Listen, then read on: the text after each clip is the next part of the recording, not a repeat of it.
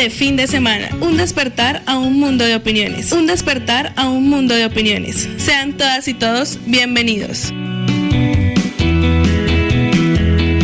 La conversa de fin de semana. Dirige Omar Orlando Tobar Troches.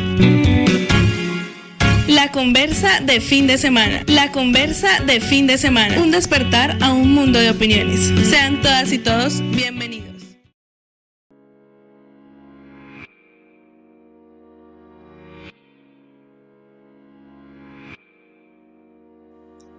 Qué bueno que estén aquí conectados nuevamente a este espacio de análisis y opinión generada desde la provincia que se llama la conversa de fin de semana.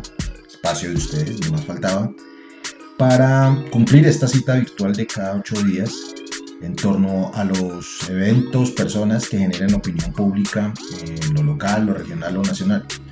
Para esta conversa, para esta emisión de la conversa del día de hoy, hemos eh, elegido hacer una videocolumna titulada La reforma política, una papa caliente para, la, para el pacto histórico inspirada o como continuación de una columna de opinión publicada en dos importantes medios de los medios alternativos de comunicación eh, a nivel local y a nivel nacional. Eh, espero que me acompañen en esta conversa de fin de semana para que hablemos, para que compartamos estas apreciaciones sobre este tema de actualidad política en Colombia, que es la reforma política. Entonces, mm, les ruego el favor de que no se desconecten. Pero antes, eh, quisiera agradecerle a todos y a cada uno de ustedes por seguirnos en nuestras redes sociales. Recordarles las dos tareas, bueno, tres, dos, dos que son las de darle dedito arriba e indicar que le gusta a nuestra página en Facebook, en nuestra fanpage darle dedito arriba me gusta y convertirse en nuestros seguidores de la página de la conversa de fin de semana. Y la otra tarea es seguirle dando clic en el botoncito de suscripción de nuestro canal de YouTube y enseguida darle también clic en la campanita para que activen las notificaciones que, para que cada que subamos material nuevo en nuestro canal de YouTube lo puedan ver. De igual manera también agradecerles a todos ustedes, pero especialmente a quienes se han vinculado a nuestra campaña Una vaca por la conversa, y que estamos llevando a cabo a través del portal paqui.co de aquí de Colombia, donde tenemos eh, esta, esta, esta campaña. Además del dedito arriba y de las suscripciones, necesitamos que ustedes hagan su colaboración económica en el portal paqui.co en nuestra campaña Una vaca por la conversa. También agradecerle a los compañeros eh, y compañeras de Mincal Natural, nuestros socios estratégicos, con quienes vamos a empezar a, darle trámite a esta conversa el día de hoy.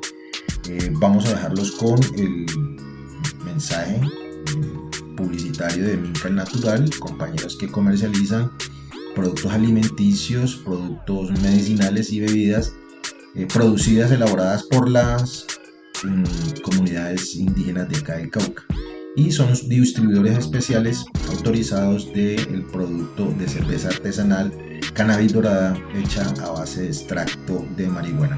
Con el mensaje de Minca Natural y el cabezote de nuestra, la presentación de nuestro, de nuestro espacio, vamos a dar inicio a esta conversa de fin de semana. Por favor, quédense conectados todavía y empiecen a darle compartir en sus redes el, al enlace de la conversa de fin de semana. No se vayan, por favor, no se desconecten.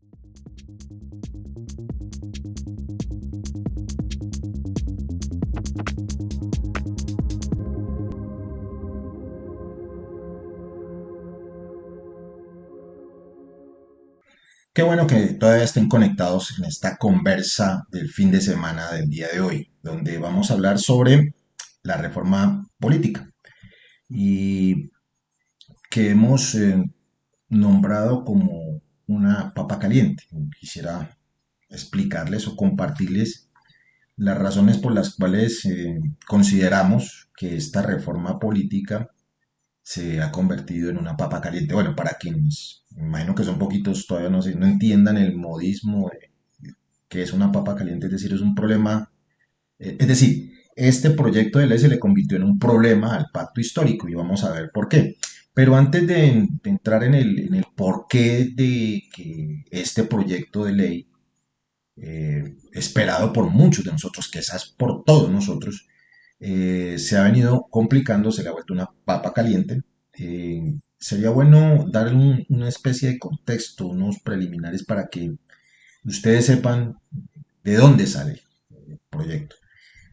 primero que todo, este es un proyecto y aquí hay que hacer una claridad, hay que empezar a hacer claridades. Este proyecto es un proyecto que ya venía transitando o que ya se había presentado con anterioridad, bueno, desde hace muchos años atrás, toda vez que la reforma política, es decir, el cambio a las costumbres políticas, el cambio a cómo se eligen, a cómo ejercen los cargos, los funcionarios que son elegidos, es una vieja aspiración de toda la sociedad colombiana. Entonces, eh, electoralmente es una propuesta que pues, llama la atención. Entonces, por eso cada gobierno, de hace mucho rato los gobiernos siempre han presentado un proyecto de reforma política pero que a lo largo del tiempo no ha podido cuajar de la manera en que todos quisiéramos que cuajara para que el ejercicio de la política, de importancia para cualquier sociedad, se haga de la mejor manera.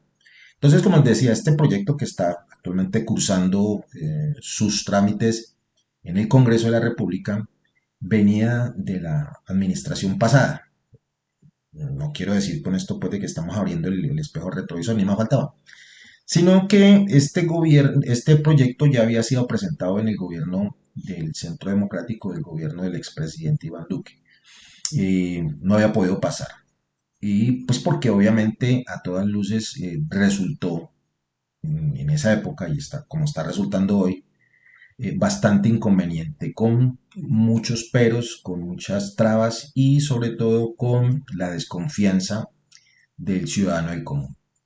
Eh, este proyecto lo presentó el registrador nacional, él mismo, que calza y viste, sobre el cual eh, pesaron sospechas de todos los lados de manipulación de la información electoral, es decir, sospechas de fraude electoral, sospechas de amañamiento de las elecciones, etcétera, etcétera. Por parte, en principio, del pacto histórico, ya se acordarán ustedes de todo ese lío de la primera vuelta, elecciones del Congreso, en la que una auditoría propia de los aliados y de los miembros del pacto histórico demostró cómo el mal manejo del software, bendito software y de, todo el proceso electoral eh, estaba birlándole, le estaba quitando curules. De hecho, algunos tenemos sospechas de que muchas curules también se quedaron perdidas y se logró recuperar un número interesante de curules tanto en Cámara como en Senado.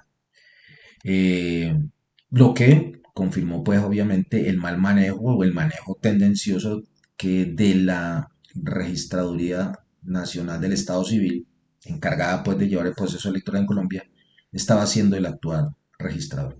Este señor pues fue el que presentó este proyecto de reforma política y aquí es donde empieza un poquitico el, enredo y a calentársele la papa al pacto histórico, al gobierno del señor Gustavo Petro y de la señora Francia Márquez. Si bien es cierto, mm, lo presentó el registrador, eh, también eh, esta propuesta de reforma política también hacía parte del paquete de medidas y de propuestas que estaban eh, inmersas en el programa que inscribió el pacto histórico. Entonces, en este punto hay que dar claridad.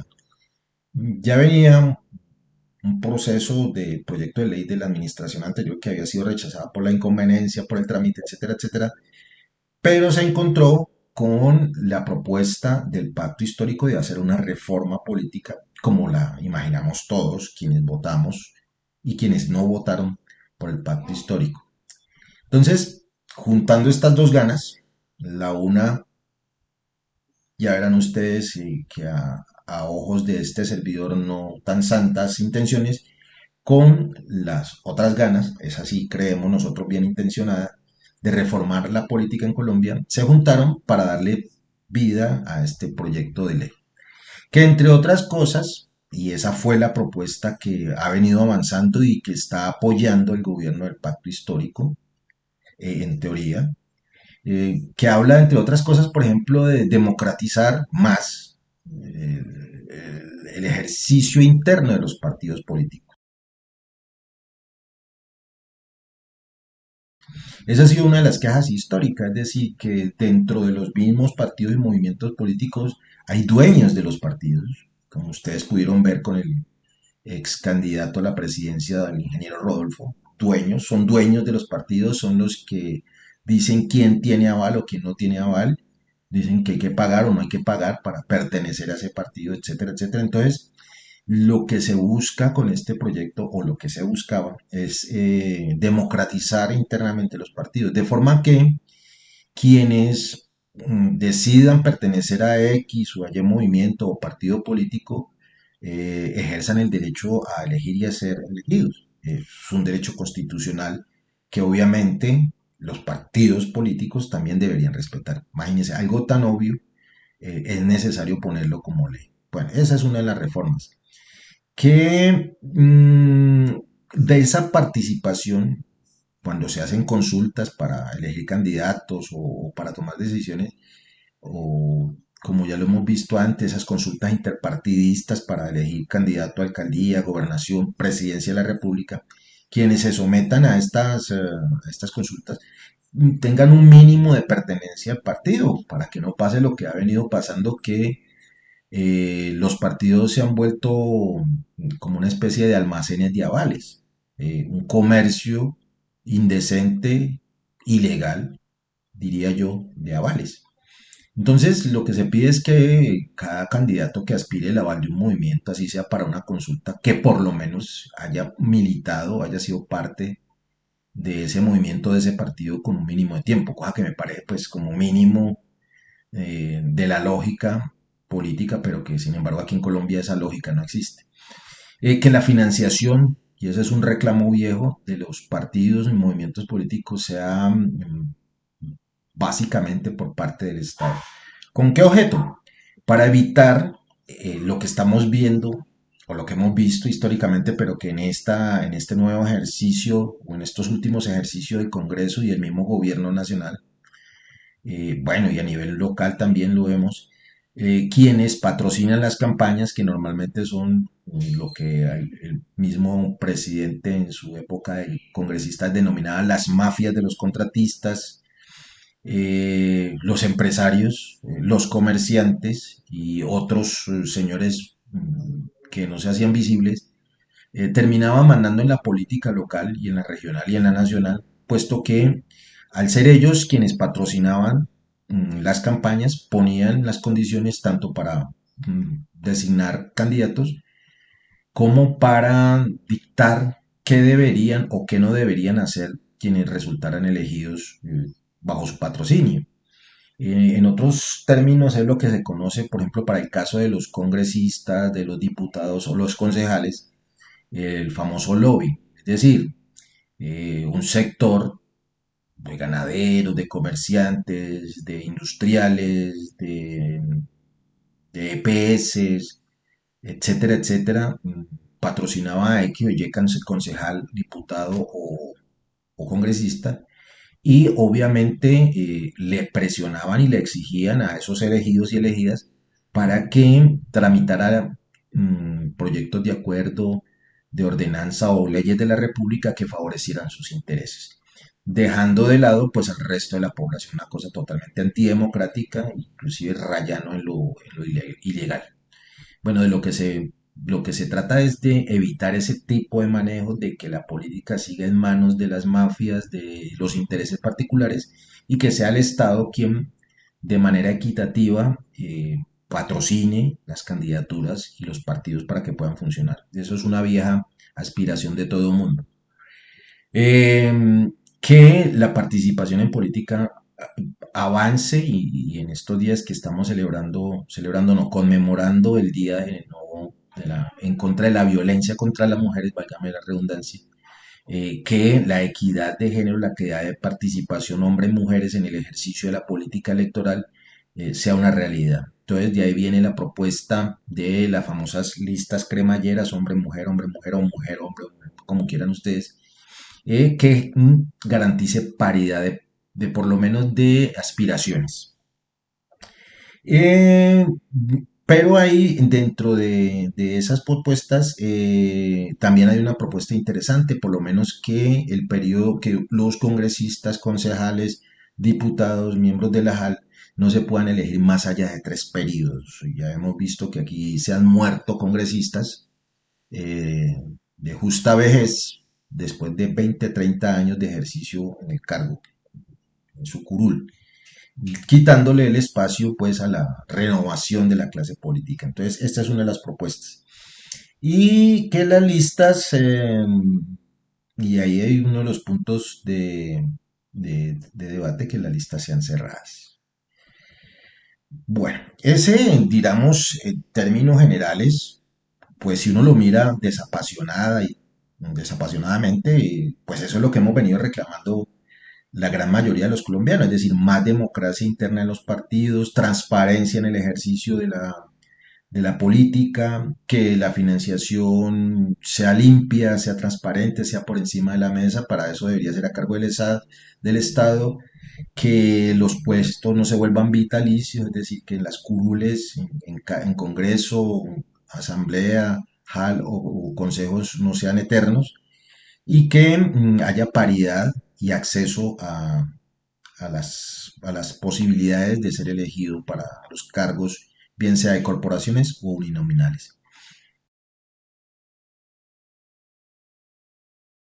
Visto así, eh, pues la reforma política mm, no debería tener ningún tipo de objeción. ¿Cuál es el problema? Y aquí ya empezamos para ir adelantando la explicación de por qué se volvió una papa caliente. Les decía yo al principio que este proyecto fue presentado por el actual mm, registrador nacional del Estado Civil. El mismo, reitero, que tuvo problemas o estuvo bajo sospecha de manipulación fraudulenta de los resultados electorales. Ese mismo señor. Y ese mismo señor había presentado ese proyecto de ley para pagarle los favores a los congresistas, a los movimientos y partidos que lo eligieron a él como eh, registrador. Y ahí hay que hacer una claridad histórica. Es decir, para que vamos decantando esas acusaciones y esos señalamientos que en buena hora se están haciendo en torno a la aprobación de esta nueva mm, ley de reforma política.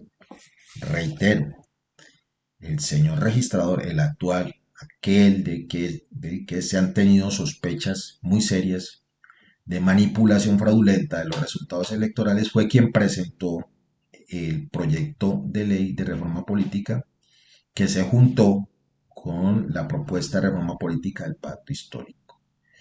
Y él lo había presentado en esa época con el propósito de mm, cumplirle de alguna manera a sus electores. ¿En qué sentido dirán ustedes?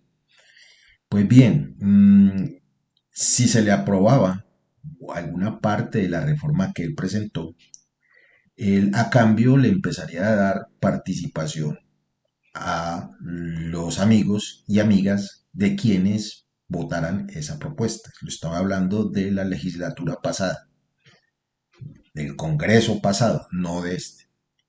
Acostumbrados como estaban a cambiar votos por favores, el registrador se afanó en presentar ese proyecto de ley, que afortunadamente en esa época y desafortunadamente para la actual no pasó.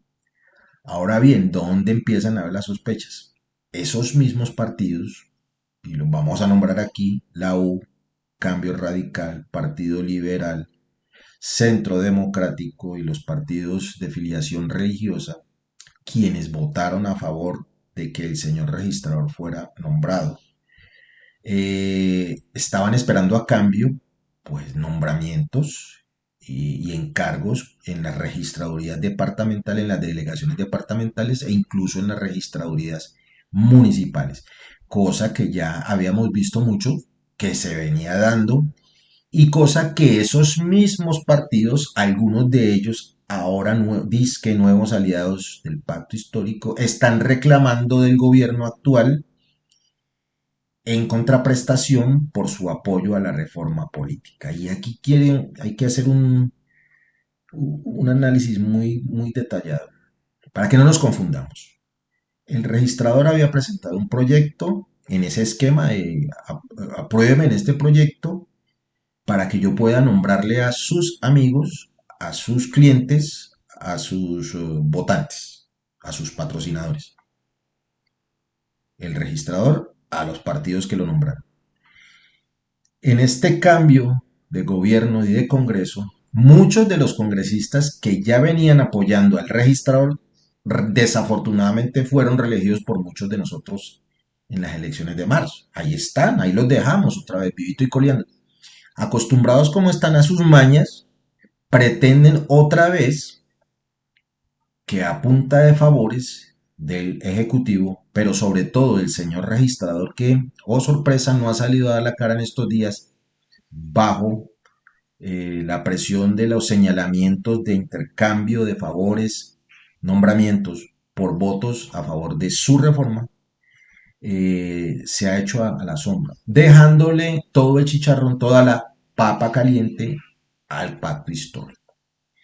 Porque, y en esto también hay que hacer la otra claridad, la, otra reflexión, los medios y algunos periodistas, casas editoriales, vieron la papaya para tratar de enlodar al actual gobierno con un barrito que ya venía del gobierno pasado, que es el de la reforma eh, política.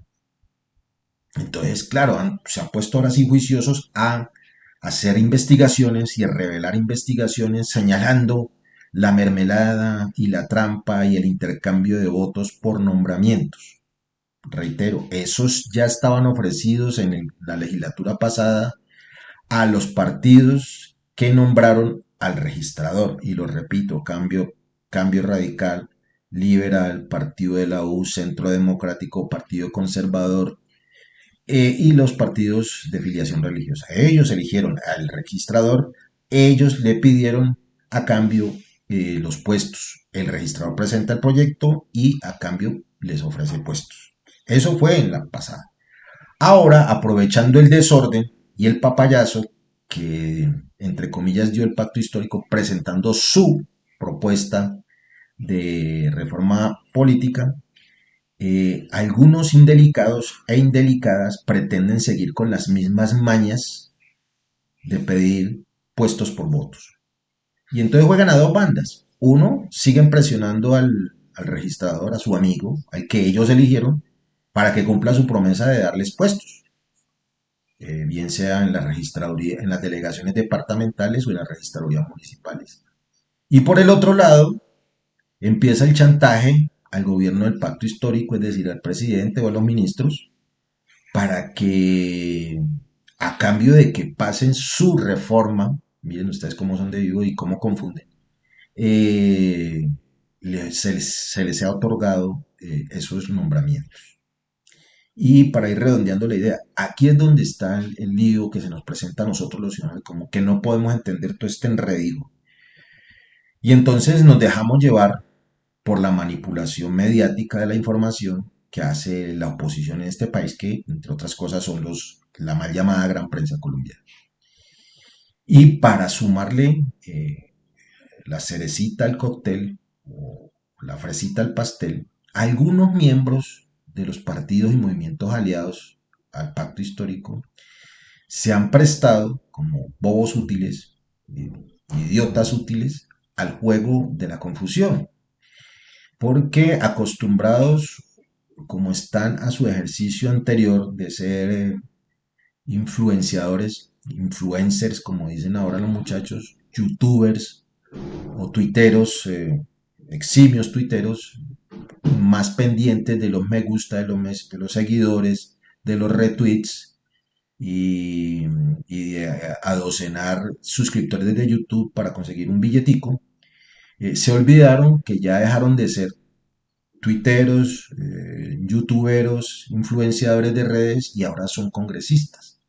Como se les olvidó eso, ellos siguen en ese mismo ejercicio de hacer noticia como y donde sea, de la manera que sea, con tal de ganarse el aplauso de la tribuna, de ganarse el like en sus cuentas de Twitter, ahora cuentas de congresistas. Y me refiero específicamente a, los, algunos miembros del partido de la Alianza Verde. Mm, eh, llevados pues por la confusión o la falta de conocimiento, se han puesto a señalar, a, hacerle eco pues a la, a la mala intencionada campaña de la, prensa colombiana de confundir la mala intención del registrador y de sus aliados de los partidos tradicionales con las buenas intenciones que aspiramos todos se tenga de la reforma política. ¿Qué ha ocasionado esto? Que algunos miembros de la bancada del pacto histórico se hayan reunido con el presidente Gustavo Petro para pedirle de por favor que quite el mensaje de urgencia a este proyecto de ley para que tanto los congresistas como los simpatizantes y ustedes y nosotros tengamos el tiempo suficiente de analizar la propuesta, de hacerle los ajustes que sean necesarios para que efectivamente sea una verdadera reforma política y no termine repitiendo los intentos de acomodamiento de los eh, partidos tradicionales de derecha y de los politiqueros de profesión. Porque dentro de las peticiones que hay en esta reforma está la del transfugismo, es decir, que yo me pueda cambiar de un partido a otro cada que me dé la gana o cada que me vaya mal en un partido o dependiendo de qué buen árbol esté dando mejor sombra desdibujando pues todo el ejercicio de la razón de ser de los partidos y movimientos políticos. Eh, también está en duda eso, aquello de la, como les decía al principio, de la, de la bondad de las listas cerradas, el riesgo que se ocurriría de que las élites internas de los partidos sean quienes definan quiénes van en los primeros puestos y quiénes puedan o no ser elegidos. Y sobre todo el, el ejercicio de la financiación.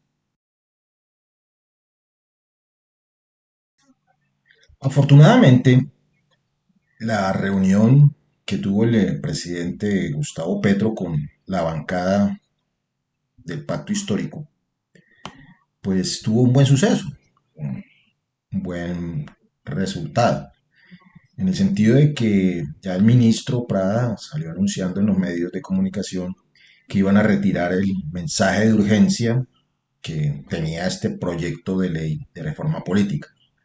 Lo cual pues nos da esperanzas de, que ese respiro, ese, esa levantada del pie del acelerador en el que tenían empujado al gobierno nacional del pacto histórico, le dé chance tanto al gobierno nacional como a la misma bancada del pacto histórico a revisar con detenimiento esta reforma, a revisarla mm, con los puntos que acabamos de pasar así sea por encima en, esta, conversa, eh, mirar las, las conveniencias o no de meternos en ese debate, pero sobre todo yo creo que más importante, y en eso coincido o me pego a la, corriente principal que considera que la reforma política no debe quedarse en este pedacito pequeño de la, de la parte mecánica electoral, del proselitismo de, los partidos, sino que inclusive debe ir más allá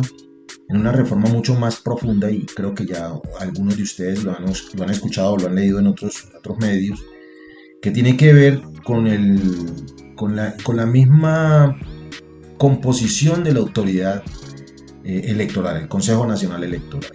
No puede ser que los partidos, los congresistas, sean quienes eh, elijan y nombren a quienes de alguna manera van a definir los inconvenientes o las fallas o las faltas o los vacíos que les competen a favor o en contra de ellos mismos o de los otros.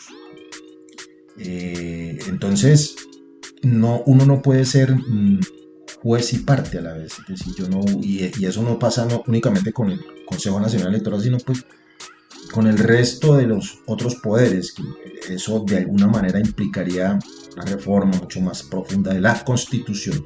Pero bueno, mientras eso pasa, yo creo que es una buena noticia que por lo menos en estos días se haya hecho un alto en el camino para, para parar un poquitico esta, eh, esta papa caliente que de alguna manera estaba quemando y estaba a punto de quemar eh, no solamente a los congresistas, sino al mismo pacto en, su, en su, esencia. Asimismo, y ya para terminar esta conversa del día de hoy, eh, habría que pensarse también el papel de la registraduría como garante de las, del proceso electoral. Ya lo hemos visto a lo, largo de esta charla. Eh, no puede ser que quien, quien haya sido elegido por los políticos sea el que les garantice la transparencia. Por acá en estas tierras, nosotros sabemos muy bien qué es eso. Quien posea la registraduría municipal o la delegación departamental tiene asegurado en gran porcentaje el triunfo electoral. No era más el día de hoy dejarles estos mínimos, muy humildes puntos de, vistas, de vista perdón, eh, para que ustedes los contrasten, los comparen, eh, los desmenucen y, hagan ustedes mismos sus propias conjeturas. Eh, esa es la razón de, de la conversa de fin de semana, presentar un punto de vista desde acá, desde la provincia, para que ustedes los contrasten, para que ustedes se cercioren, los acepten o no, eh, inclusive que los desmientan o, se vayan, lanzan riste contra eso. De, de, de, eso se trata la conversa de fin de semana. Eh, despedirme de ustedes, agradecerles por estar conectados, invitarlos a que sigan nuestras redes y a que nos veamos de aquí a ocho días, si no pasa nada extraño, en la conversa de fin de semana, su espacio, porque es de verdad de ustedes, de análisis y opinión generada desde la provincia colombiana. Cuídense mucho, nos vemos.